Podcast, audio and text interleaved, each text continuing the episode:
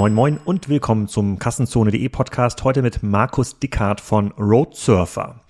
Sehr wahrscheinlich habt ihr schon mal die Busse gesehen, die Vans gesehen, die Markus vermietet. Mittlerweile sind es in Europa über 3500 von diesen schicken VW-Bussen oder Mercedes-Bussen schön bunt beklebt, die ihr dort mieten könnt, die natürlich voll im Trend liegen und die auch super passen zum Podcast mit dem Hobby-Geschäftsführer. Das Business von Markus skaliert aber noch ein bisschen besser, wächst auch noch mal deutlich schneller und wir haben wieder über Campingplätze gesprochen, mögliche Wachstumsoptionen und warum er für dieses Business mittlerweile 300 Millionen Euro braucht, die er schon eingesammelt hat. Sehr, sehr cool, sehr beeindruckend und äh, wo ihr euer nächsten Van mietet, das werdet ihr nach dem Podcast wissen. Viel Spaß mit Markus. Markus, herzlich willkommen zum Kassenzone.de Podcast. Heute noch mal eine Campingfolge. Jetzt so zum, ja, so zum Ausklang der Saison. Die letzten Camper werden ja von den Campingplätzen abgezogen. Reden wir über ähm, Roadsurfer. Euch habe ich zum ersten Mal gesehen auf der K5-Konferenz dieses Jahr. Da hattet ihr zwei eurer Events hingestellt, da konnte man Podcasts aufnehmen. Das habe ich natürlich auch gemacht. Und äh, das fand ich extrem spannend, als ich dann noch gelernt habe, dass ja nicht nur zwei, drei dieser Events unterwegs sind, sondern viele hundert, wahrscheinlich sogar Tausende. Darüber reden wir heute, wie dieses Geschäftsmodell funktioniert und wie du das gemacht hast. Erzähl doch erstmal so ein bisschen, ähm, was du genau bei Roadsurfer machst und was so ein bisschen der Background ist. Ja, ähm, vielen Dank.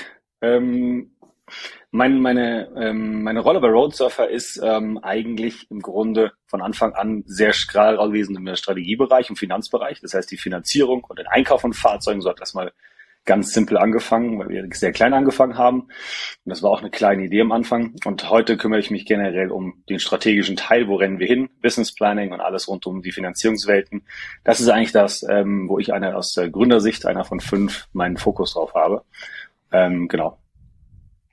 Okay, und kannst du mal ein paar Eckzahlen sagen zu, ähm, zu Roadsurfer? Ich habe natürlich so ein bisschen gegoogelt vorher, mal versucht, Profile durch ähm, ähm, zu lesen. Ich habe hab gesehen, ihr habt irgendwie schon 5000 Vans im Einsatz. Genau, also äh, hätten wir gerne gehabt dieses Jahr. Leider sind sie nicht alle gekommen, so wie sie hätten kommen sollen, äh, dank der Corona-Krise kombiniert mit dem Ukraine-Krieg. Ähm, aber ja, wir hatten dieses Jahr in der Spitze dreieinhalbtausend Fahrzeuge auf der Straße und haben in 2017 mit 25 Fahrzeugen angefangen. Ähm, mit 25 Fahrzeugen, zwei Stationen in 2017 und heute sind wir in knapp in 13 Ländern, 51 Stationen, knappe 650 Mitarbeiter ähm, und haben äh, nächstes Jahr sicherlich weit über 5000 Fahrzeuge dann auf der Straße.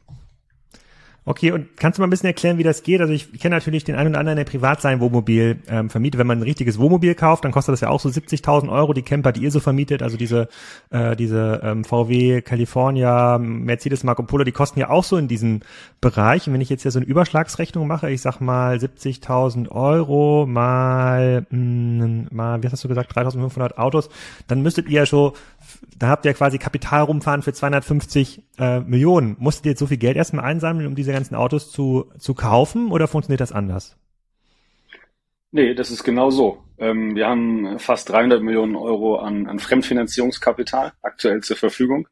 Das äh, sind verschiedene Bankpartner, das heißt, das ist Fremdkapital zum Großteil. Ähm, nicht so viel Eigenkapital drin, weil das wäre sehr teuer. Aber ja, es ist genauso. Wir haben damals angefangen in 2016 und äh, die Idee darauf gefußt, dass es sehr lange gebraucht hat, so einen Camper zu finden. Das heißt, wir hatten äh, im Prinzip im Februar 16 für den Herbst 16 oder Spätsommer versucht, so ein Fahrzeug online zu buchen. Und das größte Problem war, äh, neben dem, dass man es online nicht buchen konnte, dass es kein Auto gab. Und dann war die Idee am Anfang, okay, machen wir jetzt eine Plattform, so wie das jeder gerade macht, ähm, und Assets sind blöd. Ähm, oder beschäftigen uns mit den Assets, wenn es keine Assets gibt. Und das war damals wirklich dann eigentlich der Grundstein für das Konzept, dass wir gesagt haben, keine Plattform der Erde bringt etwas, wenn ich kein, kein Asset hinten habe, was ich vermieten kann ähm, oder ähm, anbieten kann. Und dann haben wir gesagt, dann kaufen wir eben die, die, die Fahrzeuge. Ähm, Wertstabilität kennt man sie ein bisschen aus, mit den Bullies, den es seit 60 Jahren gibt, eine Ikone. Und so sind wir in das Thema reingestartet, dass wir mit 25 Fahrzeugen angefangen haben, sie zu kaufen, zu vermieten und dann irgendwann wieder zu verkaufen. Dann ist das ja über die letzten vier, fünf Jahre sehr stark hochskaliert und du hast ungefähr richtig überschlagen. Wir sind bei knapp einer Viertelmilliarde, die aktuell auf der Straße durch die Gegend fährt. Nicht schlecht. Ähm, ich habe das im vorletzten Podcast schon erzählt mit dem Geschäftsführer von Hobby. Ich bin ja auch ähm, eingefleischter Wohnmobilist. Ich habe kein Wohnmobil, aber wenn wir uns eins leihen, dann fahren wir hier in unser Nachbardorf Rendsburg. Da gibt es aus meiner Sicht einen der besten und größten äh, Wohnmobil- ähm, Verleiher und Händler, Spann an heißen die, ähm, äh, offensichtlich eine Historie im Wohnwagenmarkt, äh, wenn man den Namen äh, übersetzt. Ähm, und wenn ich mir da so den Hof anschaue, da stehen, naja, das, ich glaube mal, die vermieten so vielleicht 50 Stück äh, permanent. Das sind fast alles große Alkoven, voll integrierte Wohnmobile, so ein paar Kastenwagen, aber eigentlich gar keine von diesen kleinen Campern. Also sozusagen der, der, der T6 und dieser Mercedes Marco Polo, das sind ja klassische Busse, die man auch in der Stadt einsetzt, die man dann zum Camper irgendwie um umbaut. Und so habe ich diesen Markt auch kennengelernt. Also ich glaube, ich habe vor ungefähr zehn Jahren das erste Mal ein Wohnmobil gemietet. Da war es mir gar nicht bewusst, dass man diese kleinen Camper ähm, mietet. Kannst du mal ein bisschen diesen Markt beschreiben? Also ich kenne nur, bevor ich euch kennengelernt habe, war, war mir nur diese klassischen Wohnmobilverleiher bekannt. Mal private, die haben so drei, vier, fünf, sechs Stück gekauft, Alkoven voll integriert und ver, ver, vermieten die dann privat oder größere Händler, die nochmal 20, 30, 40 Stück ähm, vermieten. Wie ist denn dieser Markt strukturiert, dieser Vermietmarkt? Also ich glaube, die, die klassischen, die du beschreibst, die es schon seit eh und je gibt, ähm, da gibt es größere Firmen, die es schon seit wahrscheinlich 30 Jahren gibt, 40 Jahren.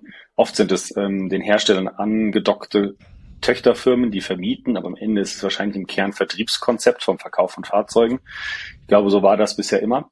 Und ähm, auch in dem Wohnmobilsegment, wie du sagst, gibt es viele kleine Vermieter. Drei, vier, fünf, sechs, sieben Fahrzeuge. Ähm, es ist relativ einfach, erstmal anzufangen, aber es ist, glaube ich, sehr schwer, dann dort eine gewisse Größe zu erreichen, weil es sehr schnell sehr kapitalintensiv wird.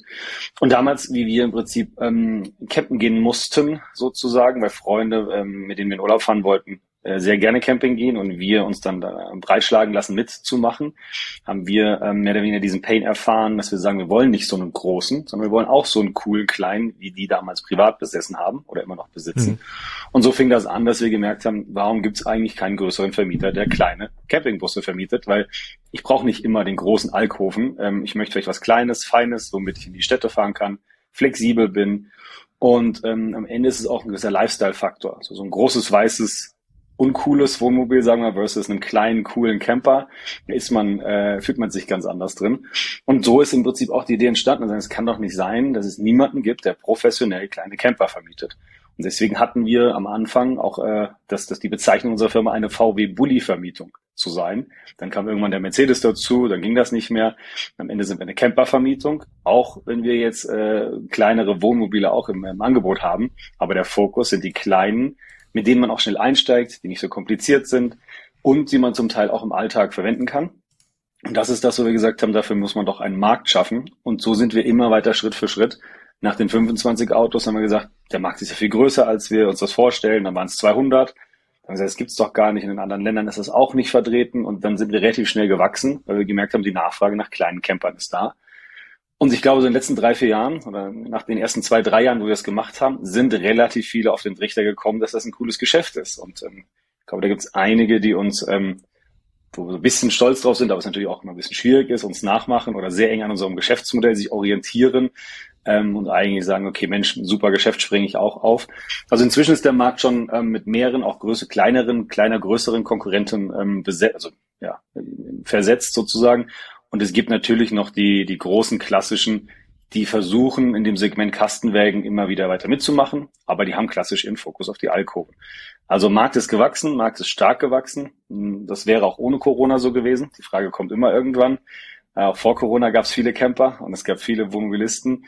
Ähm, aber der Markt ist auf jeden Fall in Summe gewachsen und der wird auch weiter wachsen. Hast du da so eine Hausnummer, wie, wie viele von solchen Campern jetzt gar nicht nur kleine, sondern kleine und äh, größere in Europa in der Vermietung sind? Ich müsste es schätzen. Es ist sau schwer nachzuvollziehen, weil es gibt nicht viele große Vermieter. Wenn ich die Flotte der großen Vermieter zusammenzähle, der Top 3, dann sind wahrscheinlich ähm, der zweitgrößte wahrscheinlich um die zweieinhalb bis dreitausend Fahrzeuge in Europa, der nächste wahrscheinlich nur noch anderthalb und dann gibt es keinen mehr, der tausend Fahrzeuge und mehr hat. Dann sind es eher zwei, drei, vierhundert, dann gibt es sehr viele zwischen 0 und 100, sehr fragmentiert, deswegen ist es fast nicht zu sagen. Okay, aber wir reden dann quasi in Europa von einem Markt, da sind es vielleicht so 50 bis 100.000 Fahrzeuge, wenn wir alle privaten Vermieter auch mit dazu zählen, die das dann auf irgendwelche Plattformen stellen. Also viel, viel größer wird der Markt nicht sein. Na, ich schätze schon. Ich glaube, Paul Kemper ähm, zum Beispiel als Plattform und auch andere reden immer davon, dass sie alleine 30, 40.000 auf ihrer Plattform haben. Hm. Und Jes Knaper und da gibt es noch so ein paar andere, äh, Frankreich sitzend. Also ich schätze mal, dass es eher so eine Viertelmillion bis halbe Million sind, die aktuell sicherlich aktiv okay. in der Vermietung sind, eher in der Größenordnung. Und dass das stark am Wachsen ist, ja. Und was mich auch erstaunt hat, als ich euer Geschäftsmodell so ein bisschen nachgelesen habe, ist, dass ihr das ja nicht nur in irgendwie ein, zwei Standorten macht, was bei vielen Vermietern, ja, ich würde sagen, bei 95 Prozent aller Vermieter der Fall ist, sondern ihr habt so ein richtiges ähm, Filialsystem aufgebaut, ähm, seid in verschiedenen Städten ähm, aktiv in verschiedenen Ländern ähm, aktiv, was mich sehr stark an eine klassische Autovermietung ähm, ähm, erinnert. Und in der Regel wachsen Autovermietungen ja sehr spät eigentlich in ihrer Geschäftsentwicklung über viele Länder ähm, hinweg. Wie, wie klappt das? Welche Skaleneffekte gibt's da? Ich kann, wenn ich nach Madrid jetzt fliege, kann ich mir, glaube ich, Madrid einen Camper nehmen. Wenn ich nach Rom fliege, kann ich einen Rom-Camper nehmen. In München kann ich mir natürlich irgendwie Camper nehmen. Das, das scheint mir ein extrem aufwendiges Setup zu sein oder so sieht das für mich von außen aus, weil du brauchst ja jedem Standort irgendwie diese ganze Infrastruktur, Leute, die die Wohnmobile rausgeben, ähm, wieder vereinnahmen, reinigen, reparieren, Ersatzmobile stellen. Du kannst jetzt nicht mit einem Camper nach, nach, nach, nach Madrid fahren und dort anfangen zu verleihen. Du brauchst wahrscheinlich irgendwie ja 10, 20, 30 und dann ja auch die, das entsprechende Personal äh, dazu. Wie, wie ist das gekommen? Ist, kommt das durch die, durch die Reisetätigkeit der deutschen Mieter, die gefragt haben, ich will einen Camper oder gibt es da irgendeinen eine andere Ratio? Die Grundidee ist gestartet, dass wir gesagt haben, die Urlaubsform, die wir anbieten, ist maximale Freiheit, maximale Flexibilität und, und, und Individualität. Und dann haben wir gesagt, wenn du jetzt nur in Deutschland sieben, acht, neun Stationen hast, dann ist das zumindest mal von der Vision, die wir haben, nicht darstellbar, weil es kann ja sein, dass du in Berlin losfahren willst und irgendwann im Süden Europas abgeben willst. Oder du möchtest das nächste Mal woanders hinfliegen ähm, und dort eine Tour machen. Und dann haben wir gesagt, Deutschland ist nicht, kann nicht der einzige Fokus bleiben, also starten wir relativ schnell mit dem zweiten Land, das war Frankreich. Und dann haben wir gemerkt, auch das funktioniert, weil wir können mit unserem Konzept, unserer Marke ähm, einfach relativ schnell in anderen Ländern das Gleiche ähm, hervorrufen. Und zwar nicht für die Deutschen, die dort sind, sondern wirklich für die Menschen, die in der Region leben. Ähm, und das haben wir dann in Frankreich gemerkt, das lief relativ gut und sind dann relativ schnell ähm, auf die, die Grundidee waren mal, wir hatten so eine Europakarte gezeichnet, wie viele Stationen wir haben wollen. Das war so, ich glaube, Tag drei der Ideenfindung. Ähm, und dann haben wir gesagt, Mensch, warum eigentlich nicht? Und ja, es ist ein extrem komplexes Modell, da wir sehr digital unterwegs sind, was die Buchungswelten angeht, aber extrem operatives Geschäft haben. Ähm, People on the ground, wir haben Busse, Me Mechaniker, ähm, wir brauchen alles rund um den Bus und wir brauchen das alles in unserer Hand, weil das durch Dienstleister eigentlich nicht sinnvoll darzustellen ist. Ja, und so sind wir in, äh, ich glaube in 2019 war es, haben wir gesagt, lass uns in vier neue Länder gehen, weil wir die Vision auch in weitere Länder tragen wollen. Dann kam Corona und dann sind wir in der Zeit der Lockdowns in neue Länder gegangen und es war operative Hölle, definitiv. Ähm, bei Ämtern nicht mal eine Firma gründen zu können, weil es nicht besetzt ist, ähm, bis hin zu äh, dem, dem ganzen Logistischen, was gar nicht darstellbar, weil die ganzen Lkw-Fahrer nicht da waren. Also am Ende wäre es wahrscheinlich so schon kompliziert geworden. Durch Corona war es dann extra kompliziert und sicherlich auch extrem viel Geld äh, in die Hand genommen, um diese Infrastruktur aufzubauen. Aber am Ende des Tages sind wir jetzt, Stand heute, Europas größter Vermieter in dem Segment. Und es ist das, was, glaube ich, viele jetzt lieben ist. Die sagen, Mensch, ich kenne Roadsurfer aus Deutschland. Wenn ich jetzt in Portugal ein Auto miete, dann miete ich bei Roadsurfer. Da weiß ich, was für eine Qualität ich bekomme, welche Fahrzeuge ich bekomme. Ich, ich weiß, wie das mhm. Ganze läuft. Und ich glaube, das ist schon was, wo wir sicherlich ähm, so paar zahlenmäßig, vor Corona waren wir knapp 70, 80 Leute und hatten äh, gefühlte anderthalb Länder nach, in Anführungszeichen, Corona jetzt, nach zwei Jahren sind wir in äh, 12, 13 Ländern, fast 650 Leute an Bord. Ähm, das heißt, wir sind über 600 Leute mehr, als wir es noch im März 2020 waren. Und ja, sehr viele Wachstumsschmerzen dabei, 100 Prozent. Also das war keine einfache Zeit, aber wir sind operativ inzwischen so erfahren, dass wir einfach, wir haben dieses Jahr 21 Stationen aufgemacht in vier Ländern und sind in die USA gegangen. Und das haben wir erst letzten November entschieden, dass wir das tun. Ähm, also wir sind in der operativen, in der Umsetzung, in der Skalierung, glaube ich, ein sehr effizientes ähm, Team. Und das äh, macht es zumindest machbar. Aber sicherlich kostet es viel Energie und Geld. Bevor wir äh, zu dem zum USA-Thema nochmal kommen, da habe ich, äh, ach, äh, das finde ich spannend. Ähm, vielleicht nochmal ganz kurz zu dem äh, sozusagen zu den Zahlen des Modells, zu den Unit Economics. Auf eurer Webseite kostet da so ein Bus, je nachdem wie lange man mietet, irgendwie zwischen 100 und 150 Euro. Wenn, wenn ich jetzt da als fremder Investor draufschaue auf so ein Modell, hätte ich immer Angst vor Saisonalität. Ja, sozusagen auf der in der Excel kann man ja relativ schnell 350 Tage oder 365 Tage im Jahr mal 150 Euro rechnen, dann wird das ja sofort ein Mega-Modell. Aber ähm, ich gehe davon aus, dass die Nachfrage nach solchen äh, Mobilen natürlich in der, in der Ferienzeit am höchsten ist und vor allem in der Sommerzeit am, ähm, am höchsten ist. Und das hatte ich auch so rausbekommen, irgendwie aus den Gesprächen, als wir ganz am Anfang mal bei privaten Vermietern waren. Wie ist das denn? Ja, im Winter stehen die eigentlich nur rum, da so stelle ich in eine Halle und die sollen eigentlich nur im, im Sommer fahren. Also klassische Alkoven-Vermieter, ähm, die so drei, vier ähm, Stück dann ähm, privat hatten in, in eurem Modell kann ich mir nicht so richtig vorstellen, dass ihr dann irgendwie 3000 ähm, äh, alte Scheunen, äh, Scheunenstellplätze mietet und die, die Dinger da rein reinstellt. Kann man kann man da dann deutlich über 250 Tage im Jahr vermieten oder ist man schon in so einer Saison gefangen? Das ist eine, das ist eine Fangfrage fast gefühlt, weil ähm, bei diesem Thema ähm, Saisonalität, wenn man sich jedes Geschäftsmodell anguckt da draußen, hat irgendwie alles eine Saisonalität. Und ja, wir haben natürlich im Sommer ein bisschen unsere Peakzeit. Am Ende des Tages geht unsere Saison von Ostern ähm, oder Osterferien bis Herbstferien. Äh, jetzt sind wir gerade in Bayern in den Herbstferien. Das heißt, wir sind Anfang mhm. November. Und wenn die Saison im März losgeht, dann haben wir im Prinzip drei bis vier Monate nicht so eine hohe Saison. In der Zeit sind aber sehr viele Menschen am Buchen und am Überlegen und am Kaufen von diesen Fahrzeugen. Das heißt, ich glaube, ähm, nein, 250 Tage im Jahr zu vermieten wäre sicherlich ähm, mehr als Goldgräber sein an der Stelle. Ähm, es ist es in unserer Welt nicht darstellbar. Ich glaube, das ist aber in dem ganzen Urlaubsgeschäft, nehmen wir mal, glaube ich, die Apartment- und Vermietungswelt, was Häuser und Ferienimmobilien angeht, da hast du einen gewissen Fokus immer im Sommer. Und du hast aber auch ja. Randzeiten, wo eben die Nicht-Familien in Urlaub fahren, eben nicht in den Ferienzeiten, weil sie nicht die teure Preise bekommen wollen. Deswegen, ja, es gibt eine Saisonalität, ähm, aber am Ende des Tages ist es ein Geschäft, was year-round, äh, je weiter man südlich geht, funktioniert. Aber es ist äh, keine Frage, dass im Sommer am meisten Geld verdient wird. Und ich habe gesehen, ihr habt ja auch, ihr bietet ja auch ein Abo-Modell an. Ich glaube, ich kann für der letzte Preis nicht gesehen 850 Euro. Das schien mir noch fast zu günstig, aber so irgendwie zwischen 800 und 1000 Euro im Monat kann ich so einen, ähm, einen Bus dann quasi im Abo mieten, so wie ähm, die klassischen Abo-Mietmodelle. Wir hatten ja den Max von Finn Auto hier auch im Podcast. Ähm, die die viel Hörer werden das Modell jetzt ein bisschen verstanden haben. Könnte aber dann nicht sagen, hey, ab November, ja, gibt man irgendwie Hälfte der Flotte äh, in so einen Vier-Monats-Abo, weil Nachfrage nach Autos ist ja eigentlich immer da. Es gibt ja quasi genug, ähm, äh, genug Nachfrage im Gesamtmarkt und anstatt irgendwie den langweiligen mh, mm, Golf 6 äh, oder was ist denn, oder den Audi A4 zu nehmen, dann bekommen die Leute dann im Abo dann mal für vier Monate so einen, so einen Bus. Würde sich das lohnen?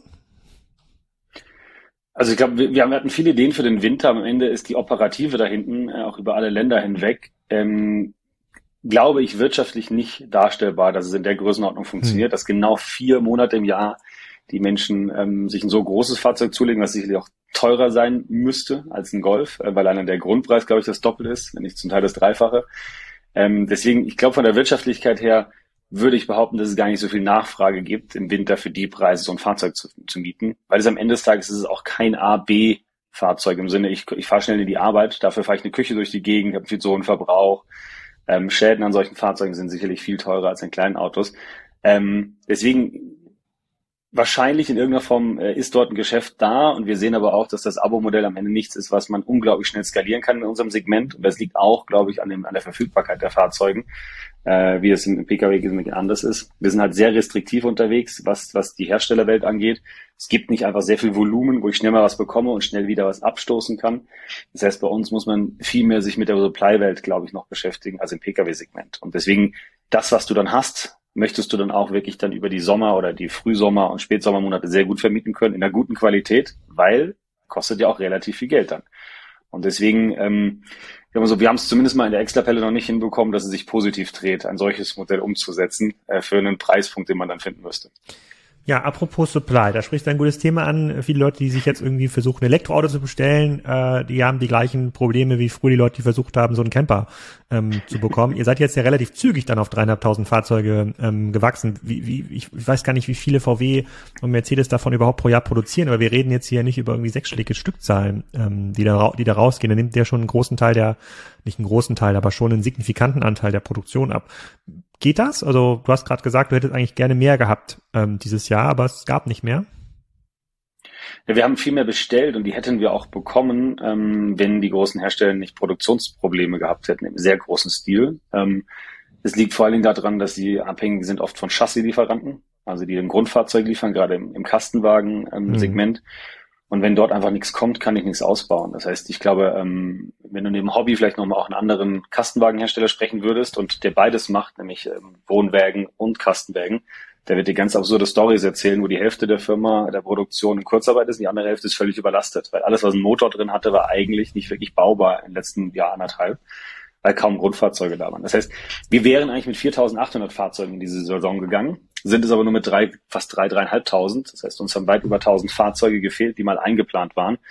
Und das rein aus ähm, Produktionsproblemen heraus. Und das ist, eine, wie gesagt, eine Kombination aus Corona und Ukraine, ähm, wo, glaube ich, viele Hersteller jetzt erstmal in in, in eine Situation gekommen sind, die gesamte Lieferkette zu verstehen oder zu verstehen, wie viel Komplexität drin hängt und was schiefgehen kann. Ähm, und wir spüren es natürlich am Ende im Output. Das heißt, ja, ähm, so stark zu wachsen und ja, wir reden eher von kleinen fünfstelligen Summen, die produziert werden an irgendwas, was sechsstellig ist pro Hersteller. Und da nehmen wir schon relevant eigentlich von allen großen Herstellern wahrscheinlich mit Abstand das größte Volumen ab. Wir sind dementsprechend aber auch sehr eng verbandelt. Ähm, es gibt sehr viel Gespräche über das Thema Qualität ähm, und Rückspielen von Informationen und Daten, wo Hersteller auch ähm, froh sind. Das heißt, eine sehr enge Zusammenarbeit. Aber am Ende ist das Thema Fahrzeugbeschaffung und das werden vor allem sehr viele Vermieter und auch kleinere merken, ist einfach unglaublich schwierig. Und das Thema Preisentwicklung ist ähm, ein zweites großes Thema, was gerade passiert. Und das wird auch erstmal dauerhaft auf der Supply-Seite kein einfaches Spiel bleiben. Hm. Wie, wie, wie lange können solche Fahrzeuge bei euch im Einsatz bleiben? Ich, hab, ich kenne das ja von Mietautos. Wenn ich bei Sixt in einem Auto bin, dann ist es ja fast immer aus dem Jahr, wo ich es gerade äh, miete. Das ist ja nach 20.000 Kilometern. In der Regel ist das schon wieder weg. Das kann ja in eurem Modell eigentlich nicht funktionieren. Die müssen ja schon ein bisschen länger halten, oder? Also wir in, in unserem Modell, ich glaube, es gibt verschiedene Ansätze. Kleinere Vermieter stoßen, glaube ich, wirklich auch einfach alles wieder ab und haben alles wieder neu. Ähm, ab einer gewissen Größenordnung Jedes Jahr. macht das. Bitte? Jedes Jahr stoßen die das ab, kleine Vermieter? Ich glaube, ich glaube, viele kleinere machen das. Wenn ich 30, 40 Fahrzeuge habe, dann glaube ich, mhm. funktioniert das Modell noch, weil sie es auch mhm. zurückgeben oder über Leasing das Ganze sogar läuft. Ähm, ab einer gewissen Größenordnung ähm, merken wir, ist das nicht mehr darstellbar. Und wir haben auch gesagt, es muss auch gar nicht sein, weil am Ende des Tages bauen wir eine große Flotte auf. Und ähm, dann gibt es Kunden, die wollen ein junges Fahrzeug, was, wo sie bereit sind, viel Geld zu bezahlen, weil sie sagen, hey, ich will es lieber neuer haben. Es gibt aber auch Kunden, die sagen, hey, ich hätte gerne für kleineres Budget einfach ein Auto, was mehr gelaufen hat und ich akzeptiere auch ein gebrauchteres Fahrzeug. Und so sagen wir, haben wir das Modell so gestrickt, dass es da gar keine hundertprozentige Linie gibt, wie viele Autos wann weg müssen. Wir bieten aber zu jedem Zeitpunkt eigentlich immer ein Fahrzeug Fahrzeug an, und zwar year round, und das kann auch kein anderer, zu einem Preis, der für uns darstellbar ist und für den Endkunden wahrscheinlich das einzige ist, was er am Markt zum Teil kriegen kann. Und so sind bei uns Fahrzeuge sechs, sieben, acht Monate alt. Wir haben aber auch Fahrzeuge, die sind zweieinhalb, drei Jahre alt im Portfolio. Also sehr gut durchgemixt. Und das Konzept ist natürlich, die Flotte nicht zu alt werden zu lassen. Und bei uns wirst du das ähnlich spüren wie bei Autovermietern. Der Großteil aller Fahrzeuge sind vom gleichen Produktionsjahr oder Baujahr, in dem du äh, auch Urlaub machst.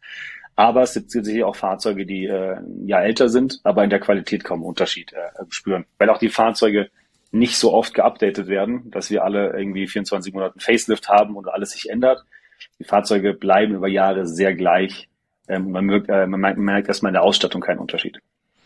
Okay, ich bin jetzt schnell auf eure Seite gesurft auf die Fahrzeugbörse. Das heißt, ich kann jetzt mhm. hier kaufen einen Volkswagen T6 California Ocean Edition 4Motion ähm, das ist wahrscheinlich Formotion ist der Allrad, glaube ich, bei VW. Ich glaube, ja. das ist der Allrad, ja. äh, der ja. Allrad-Ding. Äh, 82.000 ähm, Euro, Kilometerstand 47.000. Und du sagst quasi, der Markt ist so illiquide. Wenn ich ein gutes Fahrzeug haben will, mit, ihr gebt wahrscheinlich auch noch eine Restgarantie da irgendwie ähm, drauf, dann habe ich gar nicht so viele Alternativen. Und wenn ich so ein Fahrzeug jetzt neu kaufen möchte, liegt da schon über 100.000 Euro bei so einem Fahrzeug? Ich schätze mal, man kommt nah an die 100.000 Euro ran. Aber das Wahnsinn. Problem wird sein, wenn du so ein Fahrzeug Was zahlen willst, Leute? Dann, oh, krass. Ja, ich glaube, das, das zahlen sogar sehr viele Leute. Am Ende das Spannende ist die Wertbeständigkeit am Ende. Ich zahle für so ein Auto für, für Geld, aber es ist nicht wie ein Pkw, dass der ähm, 30 Prozent an Wert verliert, sobald ich den Schlüssel umgedreht habe. Sondern hier hat man ein Fahrzeug, den ganz, und das ist, das ist die Herausforderung auch, das wird zum Familienmitglied, so ein Fahrzeug. Die bekommen oft Namen und dann behalte ich die über ein Jahrzehnt in der Familie und gebe die vielleicht auch noch weiter. Aber am Ende ist es so, wenn ich so ein Fahrzeug jetzt neu bestellen würde, würde ich wahrscheinlich ein Jahr bis anderthalb warten. Und bei manchen Herstellern kriege ich nicht meine Lieferzeit genannt. Ich kann zwar ein Auto bestellen, die sagen dir aber, ich kann dir nicht sagen, wann es kommt. Das kann im Jahr sein oder in zwei oder in zweieinhalb. Und das ist die Herausforderung. Wenn ich so ein Fahrzeug möchte, ähm, dann habe ich sehr wenige Optionen. Die hatte ich schon vor Corona und vor Ukraine. Und jetzt ist es ziemlich absurd. Es gibt Hersteller, die nehmen keine Bestellung mehr seit einem Jahr an. Ich kann gar nicht mehr bestellen. Ähm, und dann habe ich gar keine andere Wahl, als auch das zu nehmen, was es am Markt gibt. Wahnsinn. Krass. 100.000 Euro für ein, krass, abgefahren. Naja, gut. Ähm, gucken wir mal auf Kommerchen Herd vielleicht nochmal drauf zurück. Gucken wir mal ganz kurz in die USA. Du hast gerade gesagt, ihr habt in die USA expandiert. Das fand ich überraschend, das habe ich vorher gar nicht, ähm, das wusste ich gar nicht.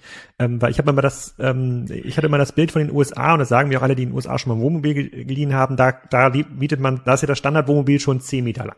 Ist ja nicht irgendwie so ein 6 Meter langer VW-Bus, sondern 10 Meter lang und die haben auch alle irgendwie schon ein Slide-Out. Also diese, diese Dinger, die an den Seiten ausfahren, dann werden die irgendwie größer und das ist alles viel größer und dann, das, das, da habe ich mir so überlegt, hm, das Modell würde ja da bestimmt gar nicht funktionieren. So, jetzt seid ihr dahin expandiert und habt wahrscheinlich auch ein bisschen besseres Research gemacht, als ich das gemacht, als ich das gemacht habe.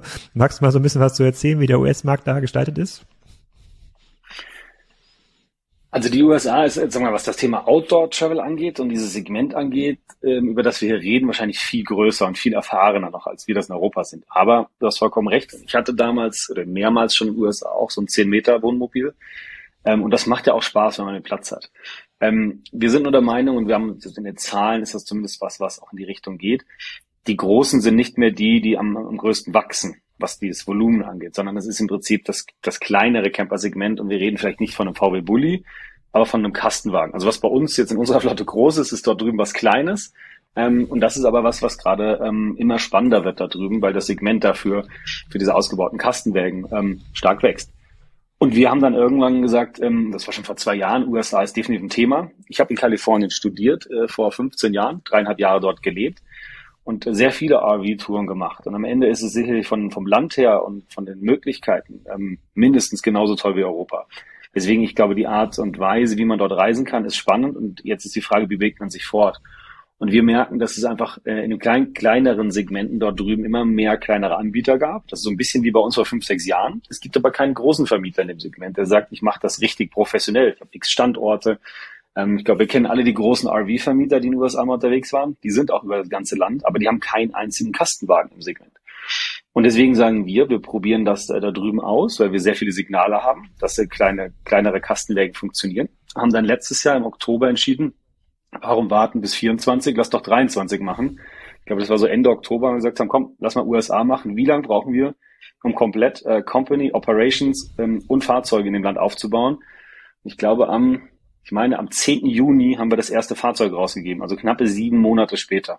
Und haben wir derzeit ähm, alles aufgebaut ähm, und haben dort eine für uns zumindest mal erfolgreiche erste Saison hingelegt. Und die Saison war eine halbe Saison ähm, für das Signal, dass wir auf jeden Fall im nächsten Jahr dort weitermachen werden äh, und uns ein bisschen vergrößern werden wieder. Ähm, aber ja, es ist ein spannender Markt, es ist sich herausfordernd, es kostet alles das Doppelte. Aber in der Vermietung kostet auch alles das Doppel. Also ein Fahrzeug ist dort eher zwischen 200 und 250, 280 Euro pro Nacht in der Vermietung, ähm, als hier in Deutschland mit 100 bis 130.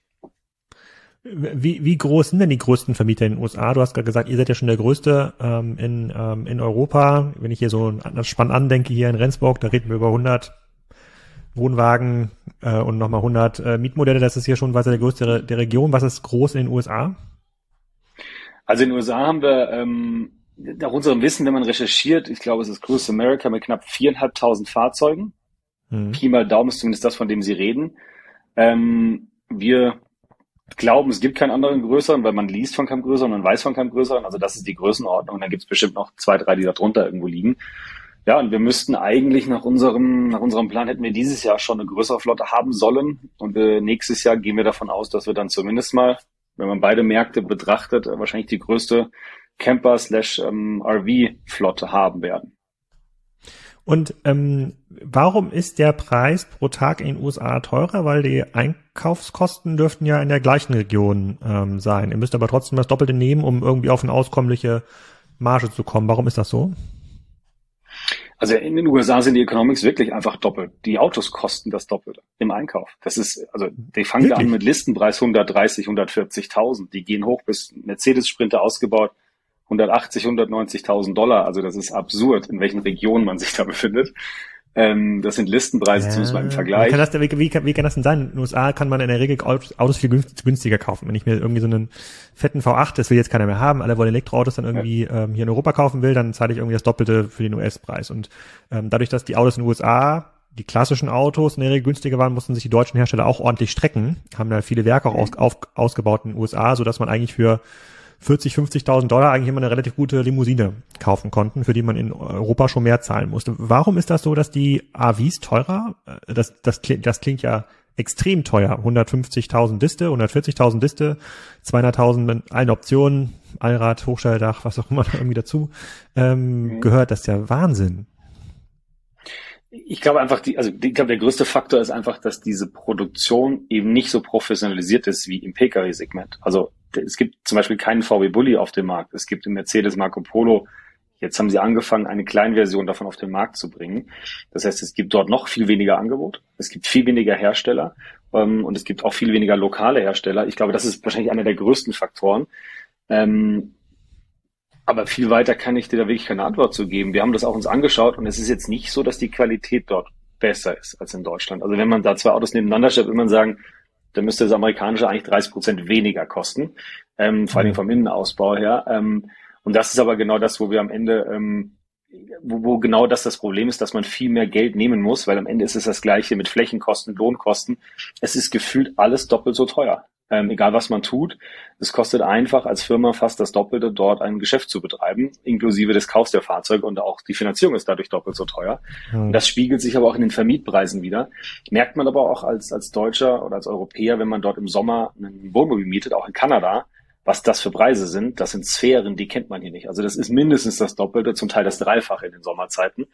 Und wir, wir haben das jetzt verstanden am Ende aus unserer, aus der Business-Sicht. Es geht aber auch nicht anders, sonst kann ich gar kein Geld verdienen. Es ist nicht möglich aus der Hersteller- und Vermietsicht, ähm, weil einfach alles so teuer ist. Ähm, warum? Krass. Gute Frage. Habe ich auf jeden Fall, habe ich auf jeden Fall was gelernt.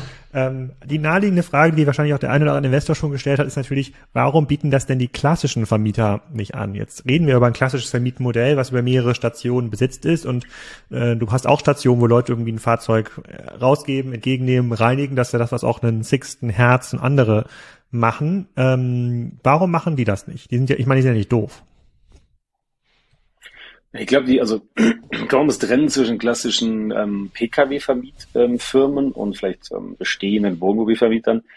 Also ein Fahrzeug aus unserer Klasse, das gesamte Geschäft funktioniert schon ein bisschen anders. Ähm, also wenn wir mal trennen von dem Modell innen drinnen zu dem, was wir verkaufen, wir verkaufen Urlaub.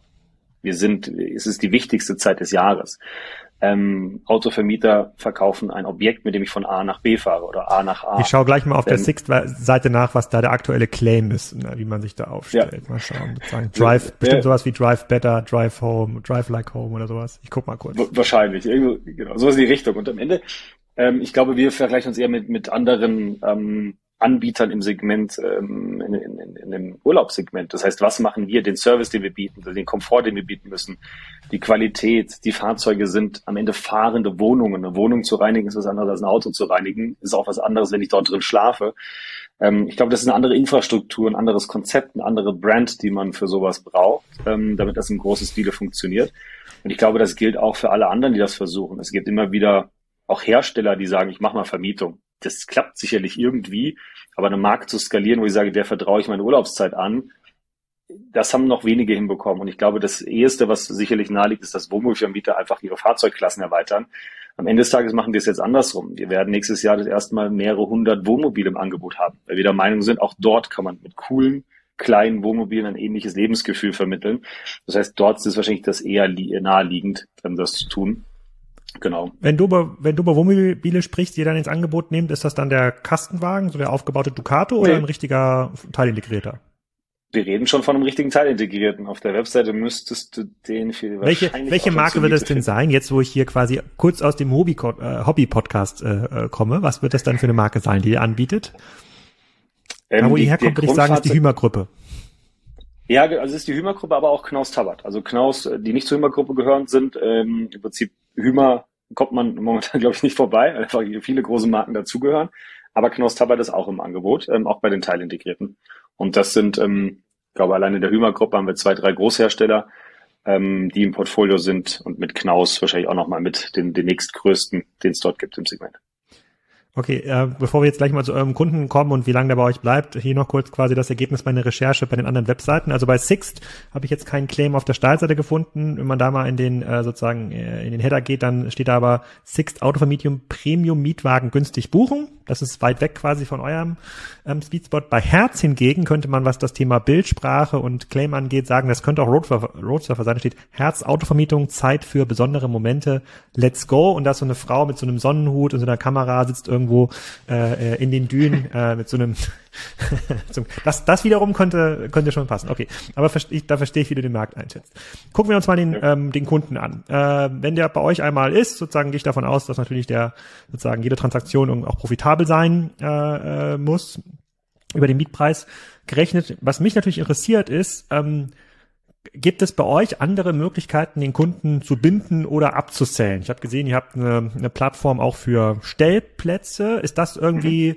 irgendwas, wo man so eine Art Community-Gedanken, so ein Airbnb-Netzwerkeffekt aufbauen ähm, kann? Denn je größer, je mehr Teilbereiche man da irgendwie andockt, desto eher kehren die Kunden zu euch zurück. Du hast jetzt gerade die klassische Mieterfahrung gesagt. Wenn ich jetzt einmal in München gemietet habe, ist die Wahrscheinlichkeit, wenn ich dort eine gute Erfahrung gemacht habe, groß, dass ich dann auch das nächste Mal in Rom miete bei euch oder in Madrid, wenn ich dahin fliege, aber das ist natürlich nicht wirklich skalierbar. Man versucht ja irgendwie dieses äh, Flying Wheel noch an anderen Momenten aufzubauen. Wie macht ihr das oder was funktioniert da gut für euch? Ähm, wir waren die ersten zwei Jahre Bootstrap. Das heißt, das Geschäftsmodell in sich, was wir betrieben haben, war von Anfang an profitabel. Ähm, also man kann auch das in sich wahrscheinlich alleine sehr weit und sehr groß ähm, und sehr profitabel betreiben. Und ich glaube, das sind ja auch äh, diese anderen Firmen, die du eben genannt hast, die haben sicherlich vom Geschäftsmodell her was sehr ähnliches und man sieht, wie groß die werden und wie viel Geld die verdienen können. Also das, das geht schon mal standalone, weil die Unit Economics einfach sehr gut sind. Aber ähm, komplett richtig, unsere Idee ist eigentlich, wenn ich einen Roadtrip mache oder wenn ich einen Urlaub im Camper mache, dann ist es oft so, unser, unser Kunde hat das noch nicht gemacht. Es sind sehr viele Neukunden dabei, ich will das mal ausprobieren, mhm. meine Freunde sind im Camper unterwegs, ich will das jetzt auch mal machen. Das heißt, sind sehr viele Fragezeichen. Und wenn du jetzt sagst, ich weiß nicht, was du magst, magst du ja den Norden, den Süden, Osten, Westen in Europa, hast du meistens eine Richtung im Kopf, dann hast du meistens einen Zeitraum noch, wo du weißt, entweder habe ich Kinder, mir halt zwei Wochen äh, Osterferien, und dann sagst du, okay, ich will jetzt in den Norden zwei Wochen Osterferien. Und dann kommt die nächste Frage, okay, wie mache ich das? Dann ist das am Ende, wenn der Camper der die Wahl ist, wird die nächste Frage sein, okay, was ist denn die Reiseroute? Ich grob die Reiseroute weiß, dann wird es über Übernachtung gehen. Und so komme ich immer wieder von Issue zu Issue zu Issue, was ich zu lösen habe. Und dann ist so ein Roadtrip zu planen gar nicht unaufwendig. Und am Ende habe ich wahrscheinlich sieben Apps runtergeladen äh, und versuche mich durchzujonglieren, um das hinzukriegen. Und unsere Idee ist genau das, wo du gerade hin wolltest, ist die Idee, warum muss ich denn eine Produktwelt, der ich vertraue, verlassen? Und ähm, wir haben als zweites größtes, größeres Produkt, wo wir sehr viel Geld investiert haben, äh, Roadsurfer Spots entwickelt. Und es ist technisch gesehen ein Airbnb für Camping. Ähm, wir sind händisch hingegangen, haben händisch kleine Bauernhöfe, Weingüter, kleine Campingplätze, Privatpersonen in, in glaube ich, jetzt zwölf Ländern akquiriert, die wirklich unique Übernachtungsmöglichkeiten bieten. Das können ganz simple Stellplätze sein, bis hin mit Infrastruktur, wo ich wirklich dann das erlebe, was ich auf der Webseite ähm, einfach immer gezeigt bekomme. Sleeping Under the Stars, ähm, Weingutblick über äh, die Weinberge, wache morgens auf, mach den Camper auf und guck oben raus. Und das ist das, was wir mit Spots ähm, gestartet haben. Und das ist sicherlich was, wo es natürlich darum geht, dem Kunden einfach in unserer Produktwelt zu halten, weil er uns vertraut, weil er mit unserem Camper ja sowieso schon x Tage unterwegs ist. Ähm, es ist nun ein ganz anderes Geschäftsmodell. Es sind kleinere Warenkörbe, viel schlechtere Economics erstmal zum Start. Du brauchst unglaublich viel Volumen, bis eine Plattform funktioniert. Aber wir sehen uns ein bisschen in der Pole Position, weitere Produkte zu launchen, weil wir einfach eine sehr große Bestandszielgruppe haben, die sicherlich auch ähm, großes Interesse hat, einfach in unserer Produktwelt zu bleiben.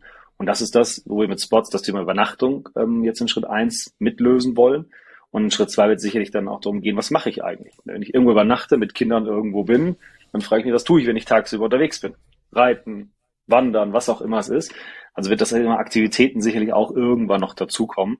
Und so also wollen get, wir your, get your guide, get your guide für Camper.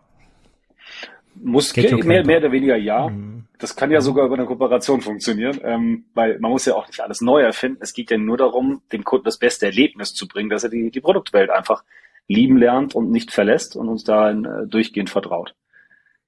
Und mhm. ähm, das Sports-Thema ist spannend. Wie gesagt, haben wir in Corona-Zeiten angefangen ähm, im letzten Jahr. Und ähm, das Interessante an dem Modell ist, es ist oft so in unserer Welt, ähm, dass wenn du unterwegs bist, Campingplätze buchst, musst du anfragen. Dann kriegst du irgendwie innerhalb von 24 Stunden eine Antwort, da ist was frei. Wenn du einen Roadtrip machst, kannst du nicht zwei Tage warten. Das heißt, unser Angebot ist eigentlich ähm, das einzige, was 100% Realtime Availability anzeigt. Und das ist auch das, was die Kunden machen. Die buchen zum größten Teil morgens für abends oder für nächsten Tag. Okay, das ist natürlich in der Welt, in der die Campingplätze mh, alle ausgebucht sind, eigentlich nicht mehr so möglich. Ähm, darüber habe ich auch im Hobby-Podcast äh, geredet und ähm, da würde ich mal deine Meinung hören. Also die Campingplätze haben ja die letzten 20, 30 Jahre versucht, viel Dauerstellplätze zu verkaufen, also sichere, sichere Einnahmen. Da kostet so, einen, so eine Parzelle dann zwischen, keine Ahnung, 500 und 1500 Euro äh, im Jahr, je nachdem wie groß die ist und wie nah die am Wasser ist oder am See oder am Waldrand. Ähm, und jetzt merken die Campingplätze, das Telefon steht nicht mehr still, die antworten gar nicht mehr, also weder auf die E-Mails noch aufs Telefon, weil da haben die gar keine Infrastruktur für. Äh, da rufen ja. irgendwie jeden Tag 20, 30 Leute an und versuchen jetzt natürlich wieder Dauercampingplätze umzuwandeln, was nicht so ganz einfach ist, weil das ist ja in der Regel auf dem Campingplatz ja auch so eine, eine gewisse Familie, Gemeinschaft, die dir gewachsen ist. Da kannst du jetzt nicht sagen, hey Markus, was schön mit dir die letzten zehn Jahre, aber du dein Platz, da würde ich nächstes Jahr das Fünffache mit verdienen. Kannst du entweder zahlen oder du musst ja was Neues suchen. Das ist kein einfaches Gespräch. Ähm, wie, wie ist denn da so das Feedback bei euch? Also wir haben jetzt natürlich so eine, so eine Welle gehabt, sozusagen an Campern und Wohnmobilen, Wohnwagen, die mehr verkauft worden sind oder auch mehr nachgefragt worden sind. So richtig viel mehr waren es dann auch nicht, habe ich jetzt auch im Hobby-Podcast gelernt, weil man konnte ja gar nicht produzieren. Also die Produktionskapazitäten waren ja europaweit eigentlich weitestgehend ausgelastet. Da kam nochmal zehn Prozent on top. Und äh, die Nachfrage lässt auch nicht, äh, nicht nach. Also es werden weiter, es sind jetzt nicht so, dass wir eine Schwemme an gebrauchten Wohnmobilen oder Wohnwagen am Markt haben, sondern es bleibt weiterhin, ich glaube im Bereich Wohnwagen waren es 100.000 im Jahr, die da verkauft wurden. Müssen wir nochmal in den Podcast reinhören. Ähm, das bleibt ja stabil. Heißt aber auch, ähm, bei einem relativ statischen Campingplatzaufkommen, äh, sozusagen, es gibt, gibt ja nicht viel neue, die da irgendwie gebaut werden, wird der Platz knapp. Was ist denn da das Feedback eurer Community. Ist denn die Antwort tatsächlich dann private Spots zu finden oder äh, wird Markus hier demnächst auch noch Campingplatzbetreiber und sagt sich so, die Top 50 Plätze in Europa, das könnten auch Roadsurfer-Plätze sein? Wir haben das dieses Jahr schon ausprobiert. Wir hatten schon Ach, ein, geil. zwei komplette Campingplätze in Kroatien, ähm, die wir mehr oder weniger halb betrieben haben. Ähm, ich glaube sogar, es wird viel mehr gebaut, als man sich vorstellt. Also ich glaube, da ist, ähm, ich stecke da nicht so tief drin. Also ich glaube, der Campingplatzmarkt wächst, vor allen Dingen in so, in so Ländern wie Kroatien etc. wird sehr viel gebaut, sehr viel eröffnet, sehr viel erweitert. Ähm, die Qualität mhm. steigt in vielen. Man merkt es, ich glaube, in Spanien sind sehr viele gute Campingplätze, wo keiner mit rechnet. Ähm, erstmal per se. Ähm, also ich glaube, der Markt, der wächst schon, aber wie du sagst, es ist, es ist oft so, du gehst vom Campingplatz runter im Sommer ähm, fährst nach Hause und ähm, bevor du fährst, buchst du fürs nächste Jahr wieder. Es ist wirklich so, die, die viele ja. Menschen wissen, ich will dort wieder hin, genau in der Zeit. Und am Ende kannst du ganz oft gar nicht reservieren. Du kannst anrufen, viele sagen, nö, komm einfach, du siehst doch, was frei ist, was auch nicht planbar ist. Also braucht es andere Lösungen. Und Campingplätze aufbauen, Campingplätze betreiben, ist sicherlich wieder eine ganz andere Liga. Wir haben gesagt, lass es uns doch einfach anders lösen, weil wir müssen nicht ähm, die, die Assets an der Stelle selbst betreiben, sondern wir versuchen einfach das Thema neben dem großen Campingplatz, äh, den es gibt, einfach individueller zu gestalten, weil die Nachfrage dort eben auch groß ist. Und ich glaube, das ist, es ist, es ist das Thema Campingplatz ist ein Riesending und das ist natürlich sehr geballt in den Sommerferien. Ne, wenn du jetzt an den Randzeiten fährst wie jetzt, sind die schon wieder alle zu. Das heißt, ich glaube, die Herausforderung, Ideen, Saison zu verlängern, das ist was, wo Campingplätze eher dran arbeiten müssen. Ähm, kann ich noch was pitchen? Kann ich noch was pitchen? Und mhm. zwar, ähm, äh, weil ich, ihr, seid jetzt quasi in der Größenordnung mit den 3.000, 4.000 äh, Roadsurfer-Mobilen, die dann in Europa rumfahren, wo man sowas schon überlegen kann. Du könntest ja sagen, es gibt, ähm, keine Ahnung, an der Ostseeküste äh, sagen wir mal, zehn Campingplätze, die irgendwie top sind und das Problem äh, mhm. und ihr nehmt quasi dieses Risiko vom Vermieter weg, sozusagen, dass die Tagesslots gefüllt werden. Ihr sagt, ihr kauft halt fünf Plätze auf diesen zehn Campingplätzen, also fünf Stellplätze pro Campingplatz fest ab sozusagen von Anfang der Saison bis Ende der Saison. Dafür zahlt er eben den Tagespreis minus 30 Prozent, weil ihr dafür sorgt, dass, also ihr zahlt immer, ja, egal ob da jemand steht oder ob das jemand nicht steht. Und wenn ihr quasi dieses Inventar in eure Community rein gibt, das darf, das dürfen natürlich auch nur Roadsurfer-Kunden ähm, am Ende des Tages buchen, ist das doch eigentlich eine Win-Win-Situation. Der Campingplatz hat eine Betreibersicherheit. Ihr, ihr habt quasi einen Asset, was ihr euren, ähm, euren Mietern mitgeben könnt, wo ihr sagt, guck mal, wir haben hier ein paar Plätze, die könnt ihr jetzt hier in der Roadsurfer-App direkt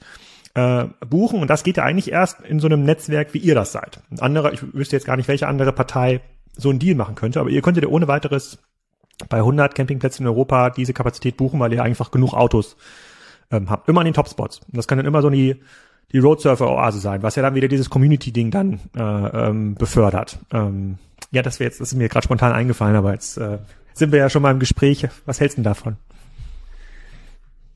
Die, also wir haben das genauso gemacht dieses Jahr und zwar nicht in den Top-Spots, weil das Problem bei Top-Spots ist, dass die so gut ausgebucht sind, dass sie gar keinen Bedarf haben. Also ein Campingplatzbetreiber, der ähm, in einer wirklich Triple-A-Lage liegt, der ist einfach ausgebucht. Der verdient so viel Geld, der hat keinen, zumindest mal in den letzten Jahren, und das war auch vor Corona schon, der hat keine, keine, keine Luft im Sommer. Der ist einfach ausgebucht und zwar komplett. Das heißt, den interessiert so ein Gespräch gar nicht, weil er sagt, was willst du denn mit 30 Prozent Rabatt? Ich bin doch voll ausgebucht. Ich raub eher nach oben. Und das verstehe ich auch ähm, am Ende, wenn ich hm. ähm, am Ende hier Geld verdienen will. Ähm, in AAA-Lagen habe ich das Problem noch nie gehabt. Das sind eher Campingplätze, die dann, und das sind keine schlechten Lagen, aber eine B-Lage ist dann halt nicht direkt äh, am See, ist nicht direkt irgendwo in der Nähe ähm, eines tollen Flusses oder am Meer. Und da wissen wir eher, dass solche Lagen eher die das äh, Problem haben, dass sie selbst im Sommer nicht ausgebucht sind. Und dann müsste man sich dort Stellplätze nehmen, aber dann hast du ein Problem, weil die meistens auch nicht ausgebucht sind und dann kannst du sie auch schlecht über unsere Community verkaufen, weil du sehr viel pushen müsstest in B-Lagen. Und das ist wirklich so eine Herausforderung. Der Campingplatzbetreiber, wenn ich glaube, wenn wir den anrufen, der sagt, ich verstehe die Frage gar nicht. Rabatt brauche ich nicht. Ähm, ich bin ausgebucht im Sommer und ich verdiene genug Geld. Deswegen, die Idee ist gut, aber gerade in diesen, in diesen Top-A-Lagen ist der Bedarf überhaupt nicht da. Und die sind auch nicht so voll digitalisiert, dass man sagt, jetzt docken wir uns mal mit fünf Plätzen an, die werden dann über uns gemanagt und das fließt in euer System rein. Das sind dann oft noch große Tafeln, wo dann händisch hin und her geschoben wird. Also mit, ähm, es ist dann auch nicht so einfach für uns, weil da Welten aufeinandertreffen, Generationen oft, die einfach ganz unterschiedlich denken. Und ähm, deswegen die Idee ist grundsätzlich gut aber sie ist, äh, zumindest aus der Erfahrung des letzten Jahres, wo wir das Konzept, wie gesagt, selbst genauso umgesetzt hatten, wir hatten exklusiv fünf, zehn, wir hatten so einen ganzen Campingplatz exklusiv, nur für Roadsurfer-Kunden. Ähm, und das geht eben ab einer B-Lage schon nicht mehr auf. Hm. Ach, mich überlege, Arbeitgeber, die wollen ja alle Geld, die wollen ja alle Geld verdienen. Sagen, wahrscheinlich sind die Roadsurfer-Kunden auch bereit, ähm, einen höheren Preis zu zahlen, weil du sagst ja, das Inventar ist einfach nicht da, der Stellplatz ist nicht da und dann sagen die Leute, habe ich ja. jetzt hier 40 Euro am Tag zahle oder 60 spielt ja gar keine Rolle. Hauptsache ich will so einen, einen Platz haben. Und ihr könntet eigentlich diese 60 Euro, könnt ihr Nullsummengeschäft machen, könnt ihr eigentlich weitergeben an diesen Stellplatzbetreiber. Ich habe da so eins, zwei also Ideen. Richtung, ich glaube, man kommt da man, in die Richtung. Man, man, hm. in die Richtung geht es eher, ja. Die Preissensitivität mhm. ist definitiv, glaube ich, nicht die größte in unserer ähm, Kundengruppe. Mhm weil es auch einfach kein günstiger Urlaub ist. Es ist kein, es ist kein Urlaub, wo ich sage, da kann ich jetzt total billig ähm, nur zwei Wochen verbringen. Ich kann natürlich sehr günstig Urlaub machen, weil ich mich selbst versorgen kann. Ich muss nicht in Restaurants gehen. Aber am Ende ist es auch eine Zielgruppe, die sicherlich bereit ist, einfach äh, Budget in die Hand zu nehmen und die würde sicherlich für Buchungssicherheit etc. sogar mehr bezahlen, einfach um die Sicherheit zu haben, zu bestimmten Jahreszeiten in bestimmten Regionen etwas sicher zu bekommen. Ähm, also eher in die Richtung gedacht, glaube ich, äh, könnte das sogar wirklich funktionieren, ja. Hm. Gut, da ist ja die Frage, das, das ist ja ein super Gespräch, was man jetzt ja im Winter fortsetzen könnte. Das ist ja die Frage, wie hoch ist denn diese Preisinsensibilität oder Insensitiv, ja. äh, weil man, äh, angenommen, sie sind bereit, das Doppelte zu zahlen, ist jetzt quasi weit hergeholt, aber angenommen, sie würden das Doppelte für den Tagesplatz zahlen, bin ich mir schon sicher, dass man bei dem einen oder anderen, der, die haben ja alle Tagesplätze, ne, die ja sozusagen deutlich höher, zu deutlich höheren Preisen vermietet werden, äh, ähm, als der, als der Dauerstellplatz, sozusagen teilweise Faktor 5 bis 10. Wenn du sagst, kein Problem, ich, ich zahle Faktor 20, ja, dafür will ich 5 haben, dafür kann ich aber quasi in einer bestimmten Zielgruppe einfach einen, das ist quasi die Premium-Reise bei Roadsurfer, sozusagen, das ist die, ja. kann man, fängt erstmal mit der Ostseereise an, du kannst das Wohnmobil bieten, hast nochmal 20 Plätze, wo du einen sicheren Stellplatz äh, ähm, hast. Das wäre schon ein geiles Verkaufs. Das ist ja, ich, ich suche quasi so nach ähm, Möglichkeiten, so einen Login-Effekt zu erzeugen für das Modell. Weil was ich jetzt gerade sehe, ist ja, es gibt, ihr seid ja viel, von vielen abhängig. Ihr seid von den, äh, ihr seid sicherlich vom, äh, von dem ähm, Hersteller abhängig, sozusagen durch irgendwie Wohnmobile auch geben äh, müssen in ausreichender ähm, Anzahl. Es gibt noch eine Wettbewerbssituation, bestehende Verleiher. Es könnte natürlich auch mal ein Sixt und ein Herz äh, ähm, versuchen, dort ähm, quer einzusteigen. Aber wenn man diese Login-Effekte auf dieser Ebene erzeugt, weil dann ist ja das Anbieten und Vermieten gar nicht mehr das Problem. Dann ist ja quasi das Erlebnis. Und du hast ja gesagt, ihr wollt ja dieses Erlebnis äh, ähm, verkaufen. Und jeder, der das schon mal erlebt hat, so wie du das gerade beschreibst, immer versucht hat, nach um zehn morgens an irgendeinem Campingplatz anzurufen, an dem man abends einen Stellplatz haben möchte im, im Hochsommer, der würde das, glaube ich, gerne gelöst äh, bekommen. Und ich glaube, es lässt sich, es lässt sich über den Preis lösen. Es lässt sich über den Preis, es lässt sich über den Preis lösen. Aber gut, ich will jetzt hier quasi nicht in euer Geschäftsmodell, äh, ähm, in euer Geschäftsmodell rein, ähm, rein, reinquatschen. Vielleicht noch mal ganz kurz sozusagen zu dem Spread in diesem Markt. Es gibt ja schon auch so einen Wohnmobil-Mietmarkt, wo Leute sozusagen das schon als Budgeturlaub ähm, versuchen zu machen. Die dann sagen, ich nehme irgendwie vielleicht ein ganz, ganz altes Wohnmobil oder ein Wohn Wagen, das kostet nur 40 Euro am Tag. Ich versuche irgendwie Stellplätze zu bekommen, die kosten nur 10 Euro am Tag. Ähm, in dem Markt, den du gerade beschreibst, müsste dieser Markt jetzt zudem kleiner werden, weil es einfach diese Assets gar nicht mehr so gibt, oder? Also Stellplatz 10 Euro ist zum Beispiel bei Spots, ich glaube sogar der Standard, 10, 15 Euro kostet da eine Nacht. Viel mehr ist das da gar guck, nicht. Da gucke ich hier ähm, gleich mal in Schleswig-Holstein nach bei Spots. Äh, mit diesem Live-Podcast kann man das alles direkt recherchieren. Da wird das geben, es gibt schon hoch bis 40, 50, aber viel teurer ist es nicht. Ähm, ich glaube, ähm, es gibt für dieses Segment, dass sich auch sehr günstig etwas ältere Fahrzeuge mietet, gibt es bestimmt Plattformen, wo das dauerhaft auch funktioniert in Masse.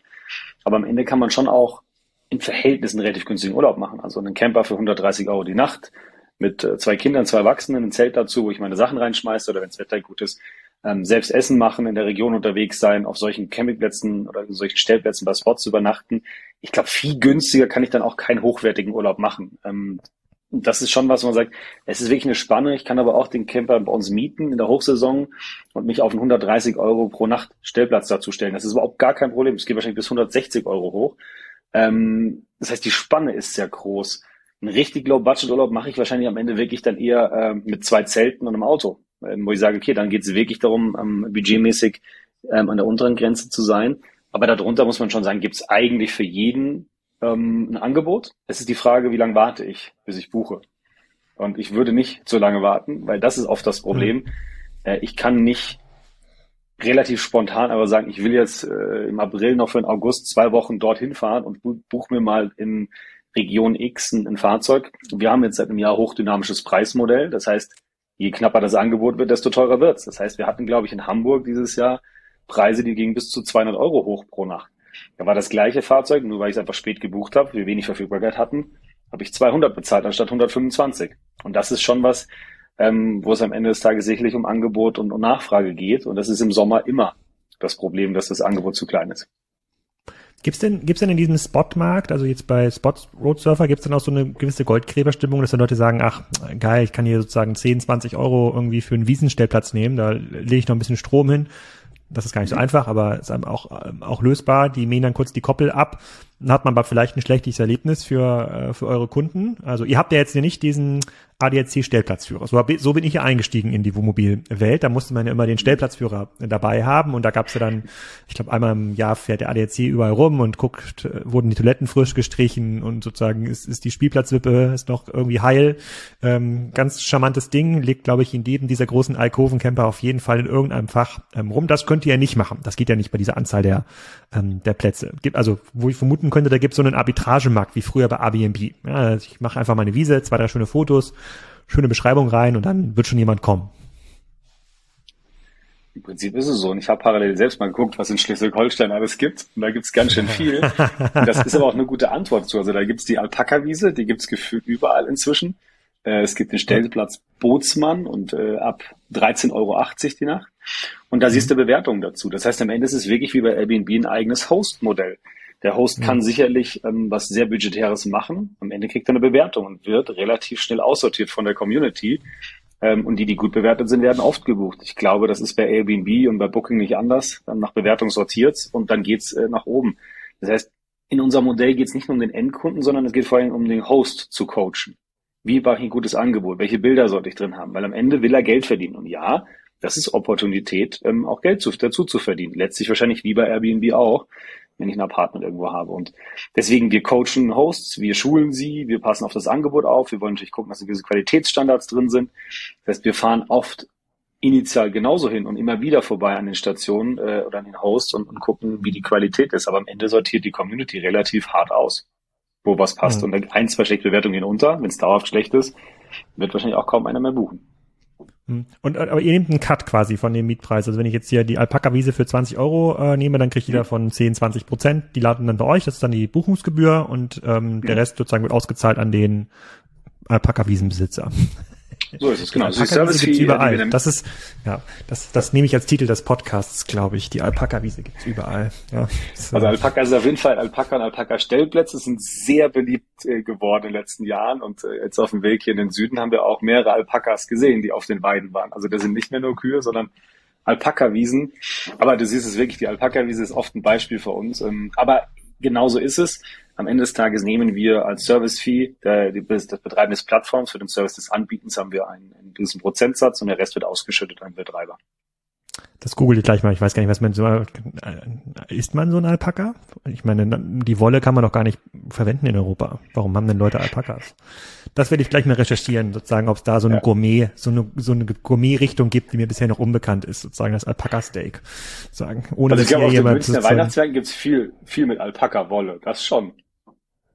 Ja, aber das, das, das ist ja nicht skalierbar. Das ist ja sozusagen nur, weil Leute doof genug sind, sich dafür eine Mütze irgendwie 50 Euro zu zahlen, die wahrscheinlich auch in China gestrickt wurde, sagen, würde ich mir noch keinen Alpaka auf die Wiese stellen. Egal, anderes Thema, wir wollen hier nicht so weit ähm, abweichen, wir kommen auch Richtung Ende des, ähm, wir kommen auch Richtung des Ende des ähm, ähm, Podcasts äh, schon. Also USA habe ich jetzt verstanden, ist sozusagen einer der Expansionsmärkte, weitere, ähm, weitere ähm, Autoklassen, also ihr wächst so ein bisschen auf, ist ein weiterer Expansionsmarkt. Ähm, ich kaufe total dieses Argument, dass dieser digitale Buchungsprozess noch Skalierbarkeit ist, äh, ist ein Riesenhebel, weil die meisten dieser Vermieter halt ja, das sieht so aus wie, keine Ahnung, Databäcker Campervermietung, ja. Das ist halt irgendwie so eine super alte Software, die da online läuft, ähm, äh, bei der man irgendwie Glück haben muss, dass man dann auch irgendwie ein Mietmodell findet. Die meisten sind auch zu klein, da gibt es dann kein verfügbares Angebot. Also es hat ja genau zur richtigen Zeit mit dem richtigen, äh, mit dem richtigen Modell zu kommen. Plus es gibt noch so ein paar Community-Aspekte, die das nach vorne hin, äh, nach vorne hin an, antreibt. Ähm, gibt es denn quasi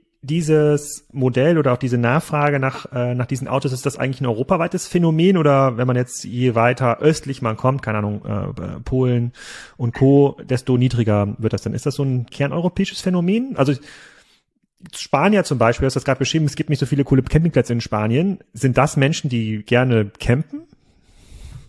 Ich glaube, Spanien hat die größte Campingplatzdichte inzwischen, haben wir dann rausgefunden. Zumindest Wirklich? Wachsen. Ähm, ey, das ist also ich es ist wirklich ähm, faszinierend, genauso gut, Wahnsinn. Wie, genauso gut, wie wir irgendwann verstanden haben, und das sind äh, Hörensagenzahlen, dass die Japaner tausende von Campingplätze haben. Da habe ich gedacht, okay, gut, Aha. das ist äh, spannend. Also das ist irgendwie sehr interessant. Also ich glaube, um, um, um die Frage zu beantworten. Ja, es gibt bestimmt sicherlich sehr große Bestandsmärkte, das sind sicherlich die kerneuropäischen Märkte, aber die anderen Länder sicherlich auch Richtung Osten sind absolute Wachstumsmärkte. Das ist das, wo einfach die, die Struktur gar nicht da ist und selbst die Vertriebsstruktur von Fahrzeugen für Privatkunden. Und ich, ich glaube, von Bestandsländern wie Kanada und USA, wo sehr großer Markt sicherlich ist, bis hin zu total interessanten neuen Ländern wie Japan, Südkorea scheint ein Riesenmarkt zu sein. Das sind auch die Hersteller, die Zahlen berichten.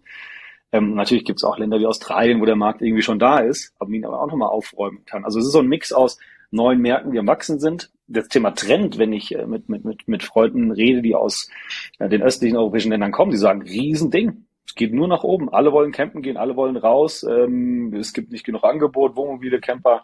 Es ist alles äh, zu wenig verfügbar. Und deswegen ich glaube, es gibt fast kein First World Country ähm, momentan, wo das Thema nicht irgendwo in irgendeiner Form dauerhaft relevant sein wird, ähm, wachsen wird und wo auch die, die Art des Reisens einfach eine spannend ist. Und das vielleicht zu sagen als, als Closing, es gibt super viele Neukemper in unserem ähm, Kosmos. Und das Spannende ist, viele sagen, naja, total geile Sache. Ich werde jetzt nicht die, die, die, die ähm, lange Reise mit dem Flugzeug dadurch ersetzen, aber einmal im Jahr kann ich mir das vorstellen, weil es eine ganz andere Art, ganz andere Art des Urlaubs ist ganz anderes Rauskommen ist.